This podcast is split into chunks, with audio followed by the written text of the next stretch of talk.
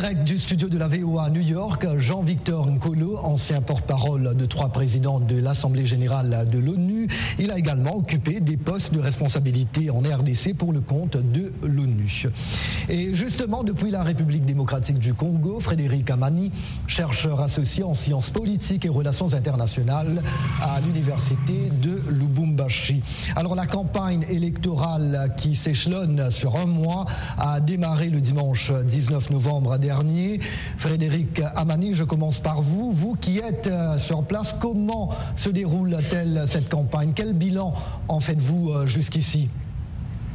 Bien, merci beaucoup pour la parole. Je salue euh, les co-débatteurs sur le plateau et celui qui est aussi sur Skype. Merci pour la question. Jusque-là, la campagne qui a commencé depuis le 19 novembre Aujourd'hui, c'est la troisième semaine. Nous saluons la tenue de ces élections, mais nous devons relever euh, un fait que euh, les deux dernières semaines étaient émaillées de quelques incidents. Nous déplorons la mort, vous l'avez dit dans votre reportage, la mort euh, du jeune coordonnateur de la jeunesse du parti de l'opposant Moïse Katumbi à Kindu dans les Maniema et au, au Kassai aussi quelques incidents, mais nous pensons que les dirigeants des partis politiques doivent apprendre à sensibiliser, à éduquer leurs militants, mais avant d'éduquer les militants, je pense que le même responsable des partis politiques devrait intérioriser l'idée selon laquelle une campagne électorale n'est pas euh, un champ de bataille, hmm. ils ne sont pas ennemis, mais ils sont des adversaires politiques et qu'on devrait accorder la chance et la possibilité à chaque candidat. Oui. La majorité oui, effectivement. Alors, nombre d'électeurs congolais affirment justement que sur le plan organisationnel, la CENI, la commission électorale du pays, n'inspire pas confiance. Ils évoquent notamment la mauvaise qualité de cartes d'électeurs dont les inscriptions et photos euh, se sont effacées. Dans le Nord Kivu, euh, deux territoires ne vont pas pouvoir voter normalement, surtout à cause des attaques meurtrières attribuées aux groupes armés qui sévissent dans cette région depuis de nombreuses années, dont le M23 Boyana Koulibaly, euh, comment cette situation sécuritaire volatile et ces problèmes logistiques impactent-ils la préparation et le déroulement de ces élections?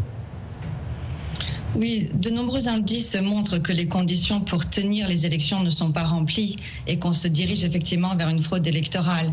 Euh, il y a l'absence du fichier électoral, des problèmes de logistique comme vous, les avez cités. Euh, le porte-parole de la campagne du président congolais a affirmé il y a quelques jours que les bulletins de vote étaient encore en cours d'impression en Chine. Euh, il manquerait aussi quelques centaines de millions de dollars sur le budget électoral. beaucoup de zones ne sont pas accessibles par la route, donc il y a des gens qui ne vont jamais voter. Euh, par rapport à la situation à l'Est, euh, la CENI a décidé d'exclure des territoires au Nord Kivu.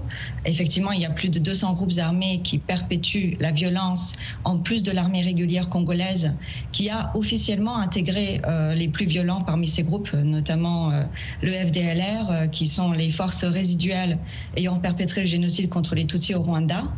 ces différentes milices nourries par une idéologie xénophobe contre un prétendu envahisseurs rwandais ont été rebaptisés Wazalendo. Euh, l'alliance du gouvernement comprend aussi près de 2000 mercenaires blancs européens. Donc imaginez des élections alors que le gouvernement congolais est complice de la violence contre ces populations à l'Est est inconcevable. Hmm. Alors la force régionale de la communauté d'Afrique de l'Est, euh, jugée inefficace par Kinshasa, a commencé dimanche dernier à quitter la RD Congo. Quant à la MONUSCO, la mission de l'ONU, également accusée d'inefficacité, elle travaille sur un plan de retrait à la requête du gouvernement congolais. Jean-Victor, quel défi représente de telles démarches de retrait de forces de maintien de la paix pour la stabilité du pays, particulièrement dans le contexte du processus électoral en cours? Le défi est énorme. Je me souviens des années où travaillant au Congo, nous essayons en tant que Nations Unies de contribuer à l'organisation et à la tenue euh, d'élections euh, crédibles.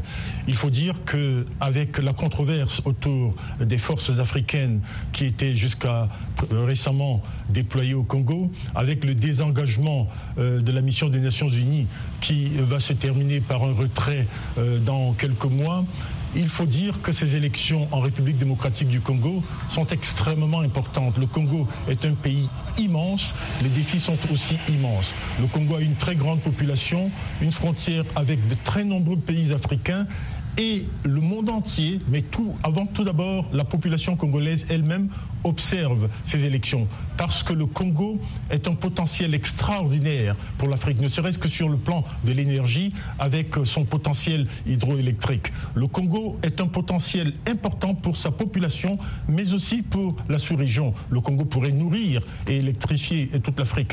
Donc, il est très important qu'avec tous ces désengagements, ces controverses, mais aussi ces implications internationales, les Congolais, par cette élection, quelle que soit l'imperfection de cette élection, c'est important que les Congolais continuent à confirmer leur maturité en tant que peuple. Cela fait effectivement longtemps que les Nations Unies sont au Congo depuis pratiquement les années d'indépendance. Les missions ont continué à s'y déployer et à changer de nom. Et il faut espérer qu'avec ces élections, le Congo va entrer dans une phase nouvelle qui lui permettra de faire non seulement la paix avec lui-même, mais aussi avec ses voisins. Frédéric Amani, une réaction rapide à cette question de retrait de forces étrangères. Comment vous, les Congolais, voyez cela? Bien, euh, c'est vrai. je vais commencer par euh, le retrait de la force euh, régionale qui a montré effectivement, vous l'avez dit, ses limites. Et c'était important que cette force quitte le territoire congolais parce que la plupart des États membres des East Africa Community qui constituent cette force n'ont jamais cessé de manifester leur ambition expansionniste. Voilà pourquoi cette force était inefficace. Mais le retrait de la MONUSCO, cette force doit être un retrait ordonné et progressif pour qu'il n'y ait pas ce qu'on appelle en sécurité un vide sécuritaire. Voyez-vous, euh, avec la situation fragile sur terrain, si aujourd'hui la force euh, onisienne arrivait à quitter les territoires congolais sans que l'armée congolaise républicaine capable de sécuriser les frontières congolaises qui depuis un temps sont devenues poreuses, eh ben, je crains que après le départ de la force onisienne, qui est un vide sécuritaire et on sera obligé de revenir à la case de départ. Hmm. Nous saluons euh, cette décision, mais nous pensons que le gouvernement congolais va continuer à fournir beaucoup d'efforts pour euh, engager des réformes au sein de, euh, de l'appareil sécuritaire afin que après le départ de la MONUSCO, qui n'est pas un chaos, ce que je ne souhaite pas, mais la force euh, régionale doit partir le plus tôt parce qu'elle a montré ses limites. Alors pour rappel, Félix Tshisekedi, le chef de l'État sortant, est candidat à un second mandat. Il s'agit d'un scrutin à un tour. Un quatrième candidat de l'opposition s'est désisté il y a quelques jours en faveur de Moïse Katumbi, l'ancien gouverneur du Parmi les 22 prétendants qui demeurent dans la course à ce jour figure Martin Fayoulou, candidat malheureux en 2018, et Denis Mukwege, lauréat du prix Nobel de la paix. Frédéric Amani, vraiment brièvement, de manière générale, comment les candidats abordent-ils les grands défis tels que l'économie, l'emploi, le chômage des jeunes et la sécurité? Bien, euh, nous déplorons le fait que euh, lorsque vous lisez euh, les discours des différents candidats à la présidentielle, et je crois qu'à un certain moment, on doit noter qu'il y a certains discours qui sont vides, vides dans la mesure où ils ne présentent pas les programmes. Certains le présentent, mais d'autres ne le font pas. Ils, se contentent par des, des, slogans et des discours qui sont teintés peut-être des discours discourtois des discours de haine ou euh, des racismes ou des tribalismes, malheureusement. Nous pensons que euh, lors de ces, de ces moments de campagne, c'est un moment convivial où les candidats présidents doivent présenter un projet de société offrant et à l'issue desquels le souverain primaire, donc le peuple congolais, va décider qui confier la destinée de cet immense euh, pays qui a beaucoup de potentialités mais qui reste malheureusement pauvre manque, n'est-ce pas, d'un leadership visionnaire et d'une bonne gouvernance qui peut permettre à ce que la RDC puisse aller de l'avant. Donc, nous, c'est au fait ça. Boyana Koulibaly, comment évaluez-vous le rôle des discours politiques dans l'escalade des conflits en RDC et quel impact ces discours ont-ils sur la perception internationale de la situation? Oui, justement, je voudrais répondre euh, à mon copanéliste ici, euh, Frédéric Amani. Euh, le retrait de l'EAC est surtout lié à une campagne de désinformation par rapport à la présence de l'EAC. Parler d'inefficacité ou parler d'expansionnisme fait justement partie de ces clichés racialistes où on a vu Justin Bitakwira qui reprend les théories amétiques du président, attribuant au président kenyan et ougandais des caractéristiques physiologiques ou faciès Tutsi, euh, disant également que les, troupes kenyanes sont des Tutsis qui sont venus envahir le Congo. Donc on est ici dans, dans une campagne de désinformation. Ce discours est malheureusement euh, diffusé et disséminé aussi bien euh, par les médias, les discours politiques, mais comme vous avez vu aussi des, des, des pseudo-experts. moi, je pense que les discours politiques contribuent à l'escalade de la violence. La xénophobie, on parle de discours de haine, mais on ne la cite pas. Elle est, dirigée envers les Tutsis congolais et elle a été systémique euh, depuis euh, des décennies en RDC. Aujourd'hui, elle a atteint de son paroxysme avec des crimes de haine et des lynchages de citoyens congolais en plein jour à Goma ou à Kinshasa. Nous avons vu Tshisekedi aux côtés de Charles Nana, qui est un négationniste notoire. Euh, nous avons vu également le candidat aux élections, Dr Denis Mukwege, qui a appelé à la fermeture des frontières avec le Rwanda dans une tribune commune avec le candidat Fayoulou. Donc la présence de médias de haine et de discours de haine sur les réseaux sociaux nourrissent en fait et font écho à ces discours politiques caractérisés par la toutiphobie. Mmh. Jean-Victor, comment percevez-vous euh, le rôle des observateurs internationaux dans le euh, processus électoral en RDC, notamment euh, suite à l'annulation de la mission de l'Union européenne? En quelques mots, si vous pouvez. Ce relais essentiel, il n'y a pas d'élection qui puisse se passer dans un vase clos. Donc euh, les autorités congolaises avaient et ont tout intérêt à voir les observateurs internationaux sur place. Il faut aussi dire que les autorités congolaises ont elles-mêmes la responsabilité, par exemple, de renforcer la liberté de la presse en tant que membre et président du comité d'honneur de l'Union des journalistes de la presse libre africaine, l'UJPLA. Il faut effectivement lutter contre le harcèlement des journalistes qui, eux, peuvent permettre la transmission de messages qui, mentalement, des questions structurelles qu'il faut résoudre pour que l'État puisse non seulement s'étendre sur tout le territoire, qu'il y ait aussi la paix de cœur, qu'il y ait des messages de paix et d'apaisement euh, dans tout le pays. Il faut pour cela que des élections soient apaisées, observées et tout à fait crédibles. Alors il faut dire euh, qu'outre la société civile et les églises congolaises, le centre Carter, basé ici même aux États-Unis, euh, surveillera les élections du 20 décembre, de même qu'une équipe de la SADC, la communauté de développement de l'Afrique australe. Et maintenant, quelques extraits de commentaires tirés de la page Facebook de VOA Afrique. Alphonse Mbouaki de Kinshasa, en RD Congo euh, justement. Ces scrutins doivent se dérouler en toute transparence dans l'organisation et dans la publication des résultats. Euh, sinon, toute fraude peut dégénérer en conflit post-électoral au regard des violences qu'on observe maintenant dans la campagne entre militants des divers candidats.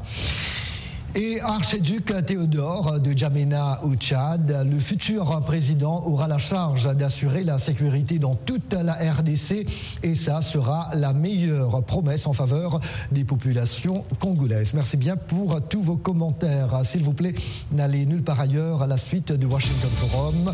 Ce sera après cette courte pause. Merci.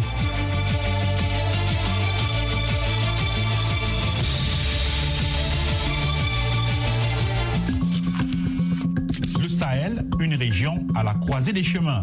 Focus Sahel, votre nouvelle émission sur VOA Afrique. Crise sécuritaire, montée de l'extrémisme, déplacement de populations, influence étrangère. VOA Afrique braque ses projecteurs sur la bande sahélo-saharienne pour vous aider à comprendre les enjeux qui sévissent dans cette région et les événements qui rythment la vie de ces pays À Washington et nos correspondants sur le terrain pour des reportages, des analyses et des interviews. Pour tout comprendre sur le Sahel, rendez-vous tous les mardis à 18h temps universel sur VOA Afrique, voaafrique.com et toutes nos plateformes digitales.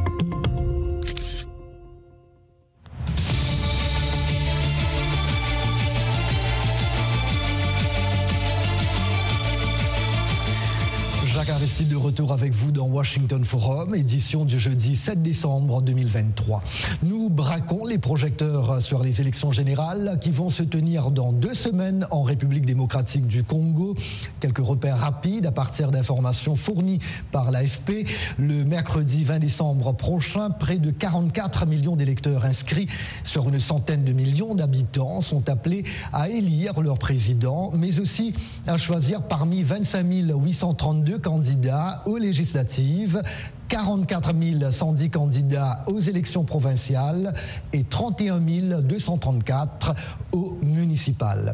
Un record d'après la commission électorale dans un pays de 2,3 millions de kilomètres carrés aux infrastructures très limitées. Et voilà, nous retrouvons sans plus tarder nos invités dans la seconde partie du programme. Docteur euh, depuis la République démocratique du Congo, Frédéric Amani, chercheur associé en sciences politiques et relations internationales à l'université de Lubumbashi.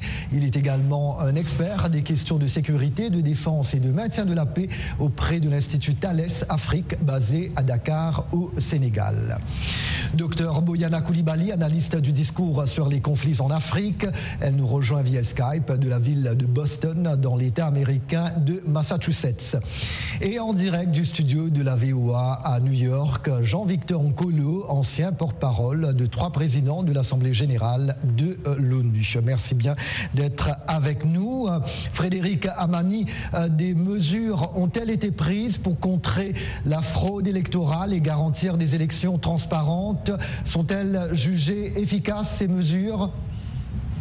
Bien, je, je pense oui, parce que d'abord, chaque parti politique, au travers son quartier général, met en place des stratégies pour que cette fraude électorale ne puisse pas euh, exister, mais aussi au niveau national, au travers les institutions d'appui à la démocratie, la CENI notamment, et aussi quelques organisations de la confession religieuse sont vigilantes pour que ces scrutins soient transparents, démocratiques et apaisés. Et nous pensons que ces mesures euh, vont euh, vraiment euh, conduire à ce que ces scrutins soient transparents. Nous déplorons, vous l'avez dit, l'absence des observateurs internationaux, c'est-à-dire, je fais allusion au réfi de l'Union européenne au travers ces observateurs, mais nous pensons que la société civile, les confessions religieuses et les partis politiques du, de la majorité de l'opposition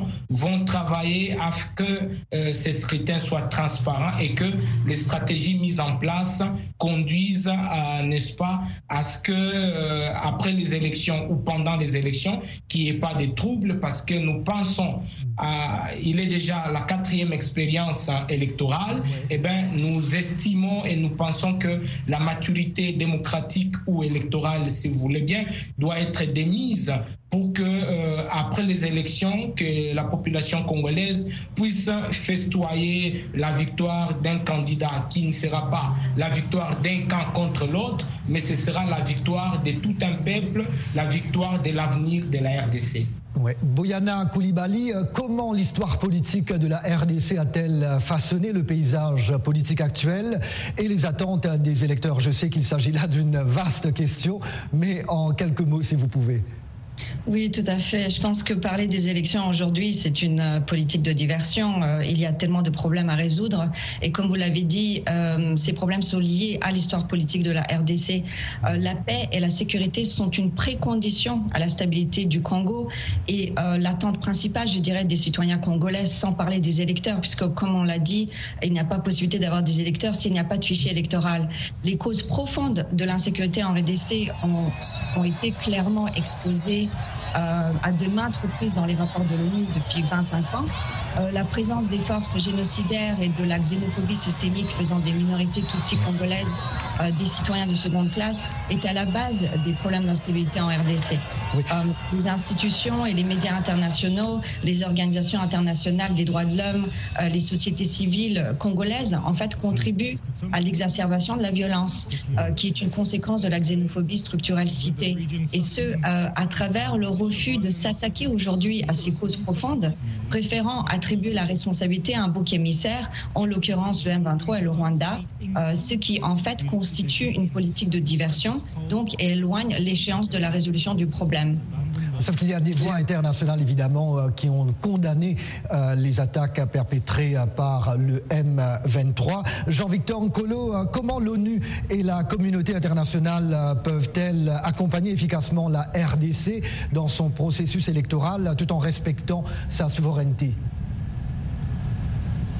Oui, je pense que, comme le disait tout à l'heure euh, euh, notre confrère euh, en ligne de la RDC, il faut effectivement que le désengagement des Nations Unies, de la mission la MONUSCO au Congo, se fasse de manière très ordonnée. Parce qu'on ne voudrait pas passer de Charib à Silla, on ne voudrait pas aller d'une situation où le Congo a essayé par ses propres moyens, par sa propre énergie, à organiser des élections et puis ouvrir la voie à une sorte d'aventure parce que euh, on aurait laissé béante euh, des airs euh, d'insécurité dans le pays. C'est déjà difficile dans ce contexte électoral d'organiser, n'est-ce pas euh, un scrutin qui euh, fait fi un peu des 7 millions de personnes qui sont déplacées seulement dans le nord-est du pays, qui fait fi des défis sécuritaires importants, mais aussi des défis logistiques qui ne sont pas rien. Donc on peut, d'une certaine manière, on doit peut-être même féliciter les autorités congolaises qui ont fait des efforts importants dans un pays qui s'étend sur plusieurs fuseaux horaires,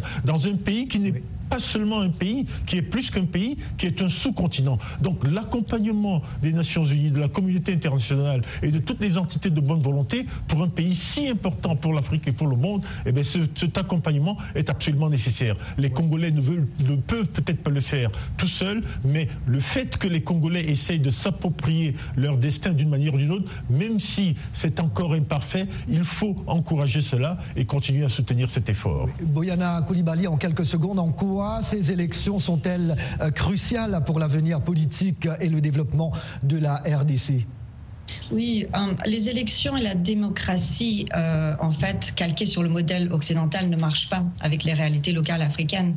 Euh, je pense qu'il faut proposer un exercice démocratique adapté et qui tient compte des besoins des populations avec des projets politiques réalisables, basés sur la particularité de la situation du Congo, mhm. les dimensions du pays, la diversité socioculturelle, l'histoire politique, comme nous l'avons cité tout à l'heure, comme par exemple tenir compte du droit du retour de plus de 600 000 réfugiés depuis plus de 20 ans dans les pays limitrophes. Oui. Frédéric Amani, je vous donne euh, le mot de la fin. donc, euh, quelles sont les attentes des citoyens congolais envers leurs futurs élus, dont euh, le président et les députés? Les attentes sont nombreuses parce que euh, euh, avec l'immensité du pays, avec autant de potentialités, mais la RDC reste à genoux par manque, n'est-ce pas, du leadership euh, transformateur et d'une gouvernance capable de la RDC au sommet en temps et afin qu'elle puisse jouer un rôle prépondérant comme acteur agissant des relations internationales. Et nous pensons que ces élections seront une occasion de plus des euh, Congolais de confier leur destinée entre les mains d'un dirigeant qui va prendre soin des problèmes euh, majeurs, les problèmes de sécurité, les problèmes de paix. Tant que ces problèmes ne seront pas résolus, on sera en train de se contenter d'avoir organisé autant d'élections sans avoir résolu ces problèmes de paix et de sécurité. Il n'y aura pas de développement. De la fin, voilà, merci beaucoup. Point final à ce Washington Forum. Un grand merci à nos trois invités, Boyana Koulibaly, Frédéric Amani et Jean-Victor nous disons merci également à toutes nos radios et télépartenaires et bien évidemment, merci à vous, chers amis fidèles de la VOA. Merci de nous avoir accueillis chez vous cette semaine. Nous vous rendez-vous avec Washington Forum dès jeudi prochain. Jacques Aristide depuis la capitale américaine. Je vous dis à très bientôt. Prenez bien soin de vous. Take care. Merci.